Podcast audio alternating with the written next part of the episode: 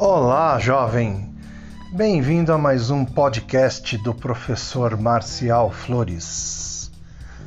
E o tema do podcast de hoje é atendimento e valorização do cliente. Bom, pessoas, antes de tudo, nós precisamos entender o que é o cliente, quem é essa figura. Cliente não é só aquele que vem de fora para ter uma experiência de atendimento na sua empresa. Nós temos aí a divisão entre clientes externos, que é esse que visita a sua empresa em busca de uma solução de um produto ou de um serviço, e os clientes internos, que são aquelas pessoas que demandam algum trabalho de você. Por exemplo, nós temos muitos jovens aqui do camp que trabalham em hospitais. O paciente que busca o hospital, esse é um cliente externo. Já o colega de trabalho que pede alguma coisa para você, é, que depende do seu trabalho para dar atendimento a esse cliente, ele é conhecido como cliente interno. E tanto para o cliente interno quanto para o cliente externo, nós temos que ter o máximo de atenção nos procedimentos, nas condutas e especialmente na cortesia para fazer um atendimento legal. Mas vamos focar aqui o nosso estudo nos clientes externos, que muita gente fala que tem cliente chato, né? É verdade, pessoal, tem cliente chato mas eu prefiro dizer que o cliente chato é um grande desafio para o profissional de atendimento.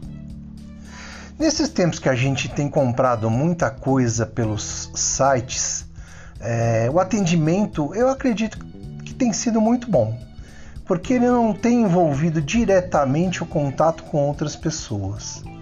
Então por isso que está sendo bom. Porque quando a gente envolve pessoas no atendimento direto, no momento real, aí a gente vai ter que lembrar do passado, quando você ia na loja comprar alguma coisa. E quando a gente faz isso, eu tenho certeza que todos têm experiências de compra para contar. Algumas experiências boas, outras acho que nem tanto. Mas o fato é que deveria ser entendido como essencial para o sucesso de uma empresa um bom atendimento prestado ao cliente. Só que quase nunca ou nem sempre isso acontece nas empresas por aí. Vamos lá, por exemplo, você gosta do vendedor é, que a gente chama de carrapato, aquele que cola em você? Quando você entra numa loja, ele já vem e fala: Ai, meu nome, meu nome é Stephanie. Se você precisar de alguma coisa, é só me chamar, tá? Só que ela não fica longe de você, fica do seu lado, olhando para sua cara.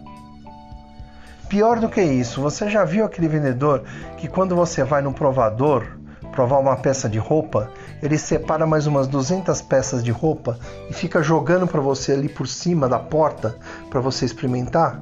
Experimenta esse. Olha, esse aqui com esse aqui fica fantástico. Olha esse outro que legal. Pessoas, isso é muito chato. Essa pressão exercida pelo vendedor é muito chata. Tenho certeza que você já passou por isso. Um exemplo, um dia eu fui comprar um tênis. Tava lá no shopping, eu gostei de um tênis branco da Nike. E olha que o meu pé é meio difícil para arrumar tênis, né? Porque eu calço 44, não é fácil achar, tá? Às vezes tem que ser maior do que 44. Então eu gostei de um tênis, entrei na loja e perguntei para o vendedor: Você tem este tênis tamanho 44 Nike branco? Ele falou: Pode deixar. Senta aí. Eu sentei e ele sumiu lá pro estoque. Sem brincadeira, pessoal, ele ficou uns 15 minutos lá no estoque. Aí ele volta do estoque com uma pilha com as 10 caixas diferentes. Aí eu pensei comigo, meu Deus, ele trouxe todos os Nikes brancos. 44 que ele tem, né? Aí ele abriu a primeira caixa, era um Mizuno preto. Falei, meu filho, não é esse que eu quero, eu quero um Nike branco. Ele abriu a segunda caixa, era um All Star azul. Terceira caixa era um New Balance roxo. Quarta caixa era um Puma verde. Quinta caixa era um Adidas espinha de peixe, né? Violeta.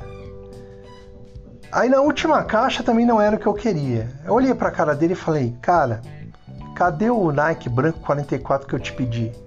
Ele falou: "Não tem." Aí eu olhei para a cara dele e falei: Você me fez perder meia hora aqui dentro da loja para dizer que não tem o que eu quero? Aí ele estava quase chorando, né? Pessoal, eu entendo que vendedores têm metas para cumprir, mas não pode ser assim. Todo vendedor, todo profissional de vendas, todo aquele que atende ao público tem que estar tá focado e atento no atendimento da real necessidade do cliente. Se não for assim, não vai dar certo. Outra coisa que pode acontecer, que é muito ruim, talvez já tenha acontecido com você, é o pré-julgamento do vendedor para com o cliente. Talvez até preconceito, vamos dizer assim. Teve um dia que eu estava na minha casa lavando o carro, eu estava de chinela havaiana, estava de bermuda, aquela bermuda bem velha, e uma camiseta de time de futebol daquelas assim, super surrada. Lógico, eu estava lavando o carro, eu não preciso lavar o carro de paletó e gravata. Aí eu estava com aquela sensação de que tinha esquecido alguma coisa, que estava alguma coisa é, sem. não estava certa, é, que eu estava esquecendo de algo importante. Não deu outra, tocou o telefone meu primo. Oh, você vai no casamento da prima hoje? Gente, eu tinha uma prima que ia casar naquele mesmo dia e eu tinha esquecido completamente do casamento. Aí eu falei pro meu primo, eu vou, vou dar um jeito de ir, né? E o que, que eu fiz? Ali, do jeito que eu estava vestido, eu peguei minha carteira e eu fui pro shopping para comprar um presente para ela. Não podia chegar no casamento de mão vazia, né?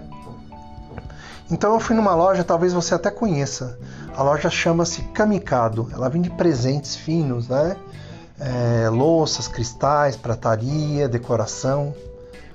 Aí eu entrei no shopping, eu já senti que o segurança chegou perto de mim e começou a me olhar, começou a me seguir dentro do shopping. Aí eu entrei na Kamikado, eu vi que as vendedoras me olharam com uma cara meio estranha.